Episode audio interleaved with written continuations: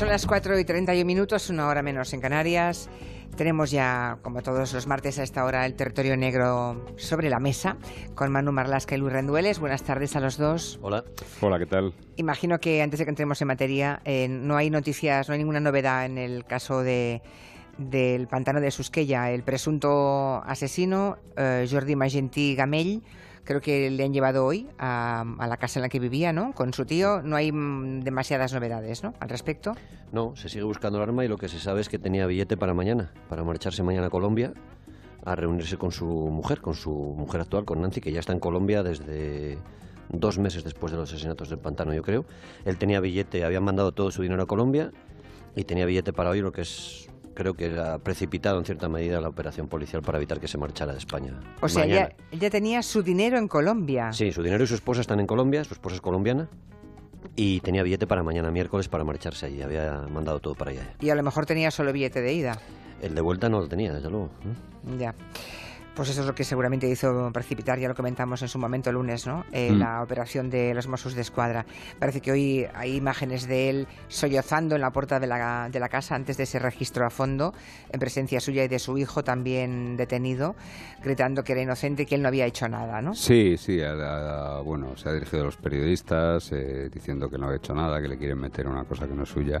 Pero bueno, como decíamos ayer, lo cierto es que los, la, la División de Investigación Criminal de los Mossos de Escuadra tienen la absoluta seguridad de que, de que ha sido él y además por, por, un, por una elaboración bastante sencilla pero bastante compleja, porque no puede haber sido otra persona. Se ha mirado uno por uno a todas las personas que estuvieron en el pantano de Susqueda en aquellas fechas y se han ido descartando, descartando, descartando hasta que lo único que ha quedado ha sido Jordi Magentí. Lo han llevado con mucho secreto esta, esta investigación porque yo no sé vosotros, pero yo no recuerdo haber leído eh, ninguna crónica que hubiese una cámara en el pantano, ¿verdad? Que, em, que enfocase a esa zona. Es que además esa fue la base de la, la primera vez que le toman declaración a él en el mismo mes de agosto y le preguntan, él haciendo pasar esas preguntas, bueno, pues por una especie de rutina, él niega haber estado en el pantano ese día. Eh, ya tenían ellos la imagen de su vehículo estando en el pantano ese mismo día. No le dicen nada y continúan trabajando. Bueno, son imágenes, imagino, de, de, lejos que no permiten el detalle, pero un coche, un coche sí que se distingue, ¿no? Y se distingue el modelo y demás. Cuando la verdad es que a veces molestan las cámaras de, seguridad, ¿no? A veces mm, tenemos la impresión de que nuestra intimidad está invadida en cualquier rincón, incluso en un bosque, como era el caso. Pero luego cuando ocurre un, hecho terrible como este, agradecemos que, que la policía tenga esa herramienta, ¿no? Para, para hacer frente. Bueno, pues lo iremos contando a medida que vayan ocurriendo cosas. De momento, ayer hicimos, creo que una, nos hizo aquí Manu, una crónica eh, de lo que se podía contar hasta la fecha y, otro día seguimos. Hoy Luis y Manuel, y, Manuel, sí. sí Qué raro me da llamarte Manuel. Pero bueno, así, así me llamo. Siempre eres Manu, parece que Manuel sea otro. Bueno, hoy Luis y Manu van a mezclar una historia vintage que pasó hace 22 años con una historia que hace unos días cobró también actualidad. Son las historias de dos mujeres desaparecidas una es Sonia Iglesias y la otra es María José Arcos. Las dos son gallegas, eh, de ninguna de ellas se sabe nada, de nada, de nada. Y en ambos casos hay dos hombres a los que los indicios apuntan como responsables de, las dos desapariciones, ¿no? cada uno de una. Pero lamentablemente ni en uno ni en otro caso la justicia ha conseguido hasta ahora demostrar la culpabilidad de, esos individuos. Hoy vamos a comprobar cómo la historia se repite. Yo no quiero un amor civilizado con recibo y escena del sofá. Yo no quiero que viajes al pasado. pues vamos a viajar a ese pasado, al puente de la Virgen de Agosto eh, de 1996. Mm. Esta canción de Sabina, por cierto, se acababa de publicar aquel verano. Y hablamos de María José Arcos, la primera de las mujeres de las que hoy Manu y Luis quieren hablarnos. Ella, María José, le dice a su familia, era un día festivo y que iba a pasar un día en la playa. Sí, María José Arcos Camaño, en ese momento tenía 35 años, vivía muy cerca de Santiago de Compostela, era secretaria de un alto cargo de un sindicato agrario, una persona además muy comprometida, sindicalista, muy luchadora. Tenía madre y dos hermanas, Manuela y Rosa, y su vida era la de una mujer independiente que se ocupaba de su familia y que tenía un buen puñado de amigos. María José salió esa mañana del 15 de agosto de 1996, salió en dirección, según contó, a la playa, no concretó más. Y nunca más, nunca más nadie la ha vuelto a ver. O sea que el rastro de, de esta joven, de María José, se pierde en una playa porque creo que el coche aparece en Corrubedo. Sí, cuatro días después de la desaparición, el coche de María José aparece aparcado en Ribeira, al lado del faro de Corrubedo. Y allí dentro del coche estaban todos los efectos personales de ella, su bolso, su dinero, su documentación, su tabaco, hasta incluso el bikini que había comprado días antes para ese día de playa que, ella había planeado. El coche estaba sorprendentemente limpio y aportó un dato que entonces nadie tuvo en cuenta. Cuando Rosa, la hermana de María José, se sube al coche para llevárselo a casa, se da cuenta por la posición de los asientos de que la última persona que había conducido el coche era mucho más alta que ella y tenía que ser mucho más alta también que su hermana.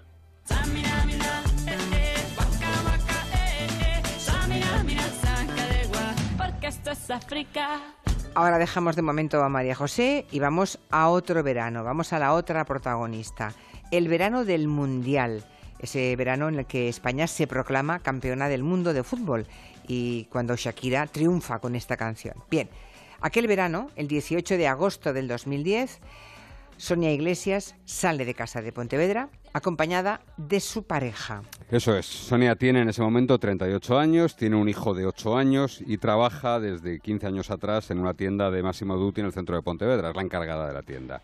Esa mañana, en torno a las diez y media, diez y cuarto, diez y media, no está clara esa hora, sale de su domicilio con el padre de su hijo y su pareja en aquel momento, que se llama Julio Araujo. Conduce él y la lleva hasta una zapatería donde Sonia tenía que arreglar, iba a arreglar unas sandalias. Después, y ya empezamos a seguir la versión de Julio Araujo, Sonia vuelve a subir al coche, pero se apea enseguida porque hay un pequeño atasco, un pequeño embotellamiento en la calle y decide seguir a pie con los recados que tenía que hacer hasta que llegase a la una y media, que era su turno de entrada en la tienda del Máximo Duty. Nunca más se ha sabido de ella. No llegó a la tienda donde trabajaba y jamás nadie la ha vuelto a ver. No hay una sola cámara de Pontevedra, y en este punto es muy importante lo que decíamos de las cámaras. Digo que no hay ni una sola cámara de Pontevedra que la capte esa mañana y no hay un solo testigo que la vea. Ni un testigo ni una cámara. No. En el caso de, Sonia entonces está más que demostrado que fue su pareja, Julio Araujo, la última persona que la vio, ¿no? Lo que le convierte, eso decís aquí siempre, en el principal sospechoso, ¿no? Porque es el último. Pero en el primer caso, en el de María José, ni siquiera sabemos quién fue la última persona que estuvo con ella. Bueno, sí lo sabemos, ¿eh? y así se hizo constar en un auto de uno de los muchos jueces, porque han ido pasando varios jueces que se han ocupado de la desaparición de María José Arcos. Una amiga íntima de ella contó que había quedado María José con un hombre con el que mantenía una relación intermitente y algo tormentosa. Es un, era un cámara de televisión que se llama Ramiro Villaverde. María José Arcos habló con él el día antes de su desaparición desde un locutorio, se demostró con el recibo, y volvió a con él la noche antes, porque así se lo contó a su mejor amiga, a la que confirmó la cita del día siguiente. Y en este punto es muy importante el detalle de la colocación de los asientos que te decía antes del coche de María José, porque Ramiro es mucho más alto que María José Arcos, la mujer desaparecida. Ya. Y Ramiro, con esas evidencias, llegó a confirmar la cita. O sea, reconoció que había visto a María José Arcos el día que ella desapareció? Bueno, ha sido un poco errática en este punto siempre eh, en Ramiro. En un principio le dijo a la familia de María José que no sabía nada de ella desde meses atrás. Luego sí, luego reconoció que el día anterior a la desaparición habían hablado por teléfono con ella ante la evidencia de esa llamada del locutorio, pero que no pudo verla porque todo el puente de agosto estuvo en la cama quejado de una gripe. Sin embargo, a la policía, que le tomó declaración meses después, le dijo que ese puente no había visto a María José no porque estuviese enfermo de gripe, sino porque había estado muy liado y no había parado de hacer cosas. Bueno, dejamos ahora el caso de María José, regresamos a 2010, a Sonia Iglesias y a su pareja, a Julio Araujo, para que vean ustedes los, paralelismos, ¿verdad? Em, Julio Araujo, el padre del niño también, el padre de su hijo, ¿tiene él una buena coartada para llevar ocho años sin que haya pasado un solo día en prisión? Bueno, no sabemos si es buena coartada, pero sí ha sido suficiente. Recordemos que Araujo dice, y está comprobado, que dejó a su pareja, la que era su pareja Sonia, en la zapatería en torno a las diez y media de la última mañana. Desde ese momento hasta 71 minutos después, hasta las 12 menos 19, nadie sabe qué hizo Julio Araujo y qué fue tampoco de Sonia. Y a las 12 menos 19 de aquella mañana sí se sabe que Julio Araujo está de vuelta en su casa porque recibe una llamada en el teléfono fijo y contesta. Y es decir, que hay 71 minutos en los que Araujo no tiene coartada y en los que la policía está convencida de que asesinó a Sonia y se deshizo de su cuerpo. Cuando los investigadores le han preguntado por esos 71 minutos, él les ha contestado textualmente, eso es su problema, son ustedes los que tienen que demostrar lo que hice en esos 71 minutos. ¿Así de frío? ¿Así de desafiante? Sí. eh, respondió Julio Araujo, que sigue siendo el principal sospechoso de la desaparición de la madre de su hijo, de Sonia Iglesias, ¿no? Y el otro, Ramiro, la pareja de María José, ¿Él cómo se ha comportado en el, en el, tiempo que ha pasado? Bueno, Ramiro siempre se ha sentido a salvo, siempre se ha sentido bastante seguro, bastante impune. La hermana de María José, una de sus dos hermanas, Rosa, eh, con la que tenemos bastante buena relación desde hace muchísimos años, Luis y yo, nos ha contado que incluso acudió a varias manifestaciones en las que se pedía que el caso no se cerrara, acudía Ramiro a grabar, porque él es cámara de televisión, y entonces acudía allí en calidad de cámara de televisión, e incluso se permitía sonreír a la familia de la mujer desaparecida. La única vez que estuvo en aprietos fue en abril del año 2011, 15 años después de la desaparición, y ahí estuvo frío y tranquilo, pese a que pasó un mes en prisión acusado ya formalmente del asesinato de María José Arcos. Entonces, durante el registro de una finca de su propiedad, de la propiedad de Ramiro, del sospechoso, él mismo les iba diciendo a los guardias civiles que allí no iban a encontrar lo que buscaban y les pidió si podía seguir haciendo lo que estaba haciendo, que era cambiar el aceite del coche, ¿no? que era lo que hacía cuando la Guardia Civil le comunicó que estaban buscando el cuerpo de María José y para acusarle al del asesinato. Los agentes de la Guardia Civil encontraron allí, en la finca, una colección de recortes de prensa que hablaban de la desaparición de esta mujer, facturas de sacos de cal y grilletes, pero nada más. Ramiro pasó, como te decía Manu, un mes en prisión y un año después el caso volvió a archivarse de momento de forma definitiva. O sea, solamente pasó un, mes en prisión y no se pudo demostrar nada más, pese a todos esos, hallazgos que estáis contando. Sí, esos grilletes, sacos de cal. y un spray paralizante tenía también, un spray mm. paralizante, sí. Es decir, ese año, 2011, en el caso de María José, pasó lo mismo exacto que pasó la semana pasada en el caso de Sonia Iglesias, ¿no? Que se registra mucho tiempo después de la desaparición una propiedad, la del sospechoso. Eso es. La semana pasada lo que hizo la policía fue acudir a una vivienda de la calle San Mauro, a las afueras de Pontevedra, en busca, ellos iban convencidos de que allí podían encontrar los restos de Sonia Iglesias. Julio Araujo, su pareja, estuvo presente en el registro y al día siguiente la policía le tomó declaración en calidad de investigado por la desaparición de Sonia Iglesias. Naturalmente, igual que hizo Ramiro en su día, Julio Araujo se negó a declarar, no dijo absolutamente nada. Los agentes, igual que en el caso de María José Arcos, recorrieron la propiedad con un georradar, buscando variaciones en el terreno y cuando había alguna pequeña variación metían una perforadora que tiene la unidad del subsuelo para tomar catas de la tierra a ver si había algún resto orgánico en esa tierra. Lo cierto es que hasta a fecha de hoy no han encontrado nada significativo, aunque Julio Araujo sigue hoy como investigado y, por cierto, sigue como investigado y además está ingresado en un hospital casi desde horas después de tomar la declaración porque parece que tiene una enfermedad grave en el aparato respiratorio y está ingresado en Santiago de Compostela. Parece que está pendiente de una intervención quirúrgica, ¿no? Me ha parecido leer. Bueno, ¿y qué llevó a la policía hasta esa vivienda? Ocho años después de la desaparición de Sonia Iglesias, porque seguro que los oyentes se lo están preguntando. O sea, ¿cómo pasan ocho años, ¿no? Para que vayan a, hacer una inspección y un, y un registro. Las actuaciones, el sumario sigue secreto, pero alguna cosa sabemos. La versión de Araujo sobre la mañana de la desaparición de Sonia defiende que después de bajarse ya del coche él volvió a casa. Sin embargo, una cámara de control de tráfico, volvemos al tema de las cámaras, capta la imagen de un coche muy similar al de Julio Araujo, es un Daewoo Lanos, que es un vehículo muy poco habitual, en dirección opuesta a la que él dijo, en dirección opuesta a su casa, unos 300 metros de la casa que ahora están, han sido registradas. En aquella vivienda, que es propiedad de la familia de Araujo y que actualmente está abandonada, vivieron durante sus cinco primeros años de relación de pareja Julio y Sonia. En su día se hizo ya un registro allí, de forma muy superficial, y ahora se ha mirado en un pozo y en una fosa séptica, pero de momento no se ha encontrado rastro de Sonia. Ya, pero ¿por qué se hizo de forma superficial? Hace 15 años, perdonadme, es que no lo entiendo. Pues porque en ese momento no se sabía, no se conocía la existencia de esa fosa séptica y porque además la ah. casa estaba abandonada y no había una relación, en principio no tenían relación con, con la vida actual de la pareja y no les cuadraba esa casa ahí. Ya, ya, ya, ya. Bueno, esos fueron, digamos, los indicios que posibilitaron el registro en esa finca propiedad de la familia Araujo. ¿Y qué hizo posible el registro en casa de Ramiro? Saltamos al otro, al otro caso de la desaparición.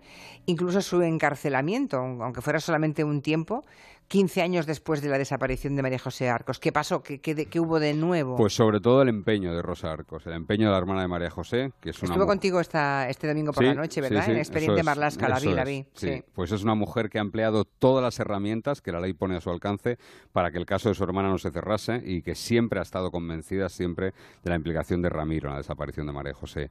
Cada vez que cambiaba el juez o el fiscal de Ribeira, que es el juzgado competente en este caso, Rosa y su abogado acudían a entrevistarse con ellos para tratar de dar un nuevo impulso a las pesquisas, para decir que no se olvidase el tema, que no quedase, archivado.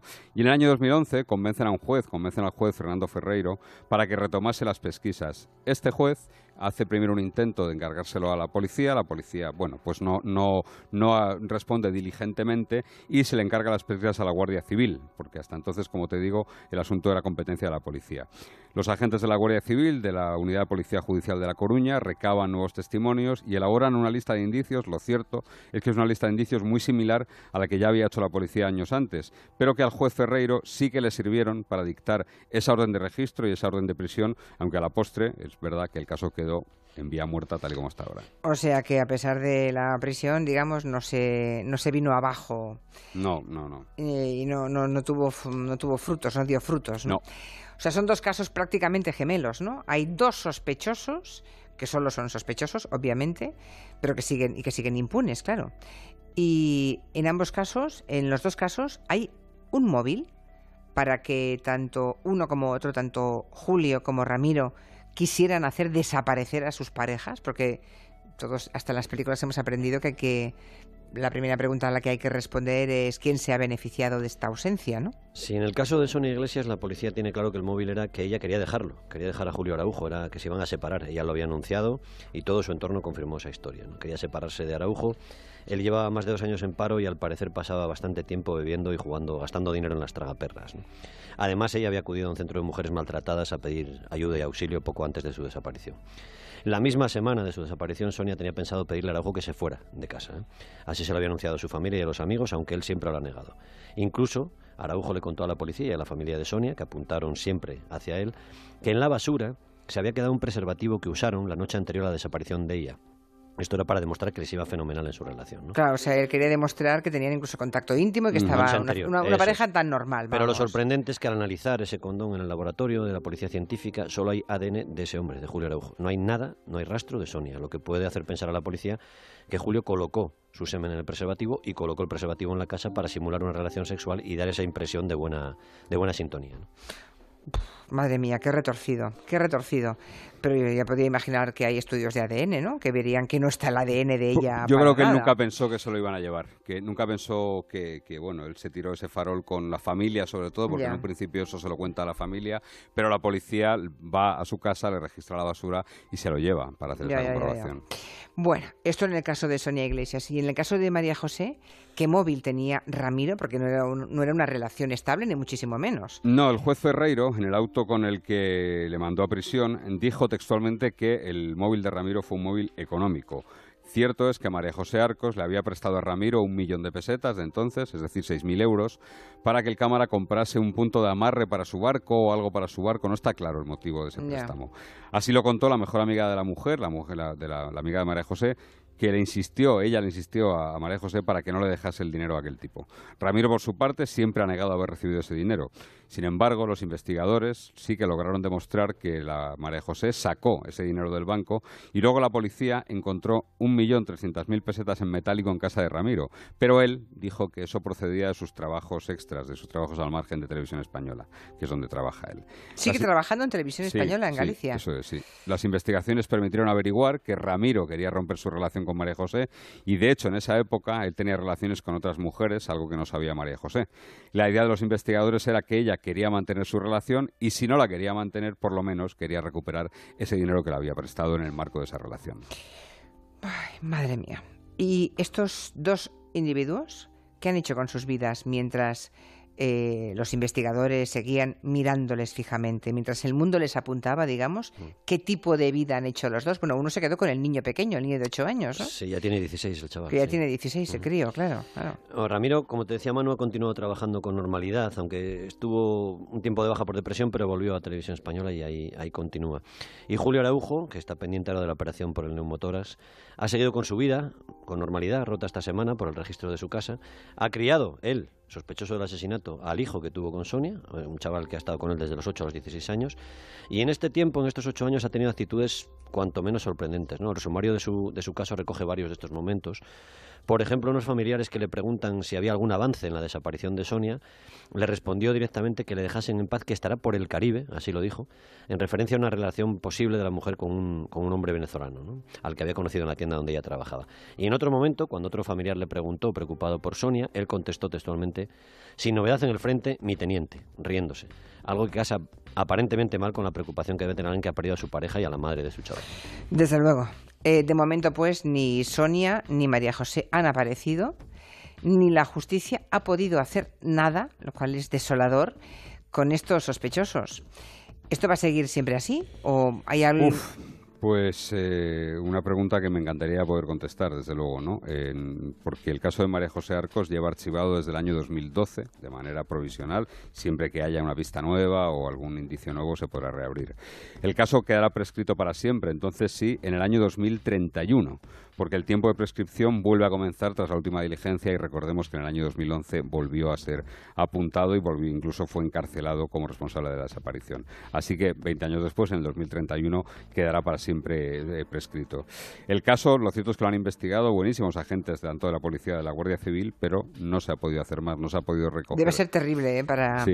para ellos los primeros, ¿eh? ya, ya, ya. Para los agentes debe ser terrible esto. Sí, sí. El caso de Sonia no se ha aparcado por parte de la policía, tanto de la Jefatura Superior de Galicia, de la Comisaría de Pontevedra, como de la Comisaría General de Policía Judicial, ni un solo día, y esto sí que nos consta, desde el 18 de agosto del año 2010, que es la fecha de la desaparición. Se ha trabajado de manera intensísima el tema de Sonia Iglesias. Ahora el, tema, el caso está bajo secreto sumarial y es más que probable que en las próximos días, próximas semanas, la policía busque en más lugares el cuerpo de Sonia con la esperanza de que estos dos casos, el de Sonia y el de María José, dejen de ser ya casos gemelos y en alguno de los casos aparezca algún. Desde luego. Hay un panteón familiar, ¿no? En el caso de Sonia Iglesias hay un panteón familiar de la familia Araujo donde algunas investigaciones pueden... Hay un panteón familiar, había un amigo de Julio Araujo que era eh, un empresario de pompas fúnebres también y que, bueno, que se le investigó en su día y luego ahora hay una enigmática, una enigmática figura que es David, que es el hermano de Julio Araujo, al que la policía la semana pasada le tomó declaración como investigado también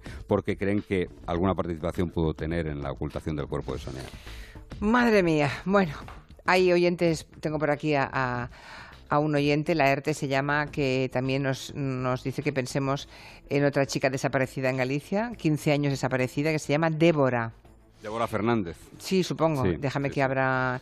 Sí, dice que lleva 15 años sin respuesta, que los familiares han creado un perfil en, Facebook y nos pide que difundamos. Bueno. Creo que eh, es Débora Fernández. Sí, debe ser Débora Fernández. Si es gallega, no creo que haya muchas más Déboras, ¿no?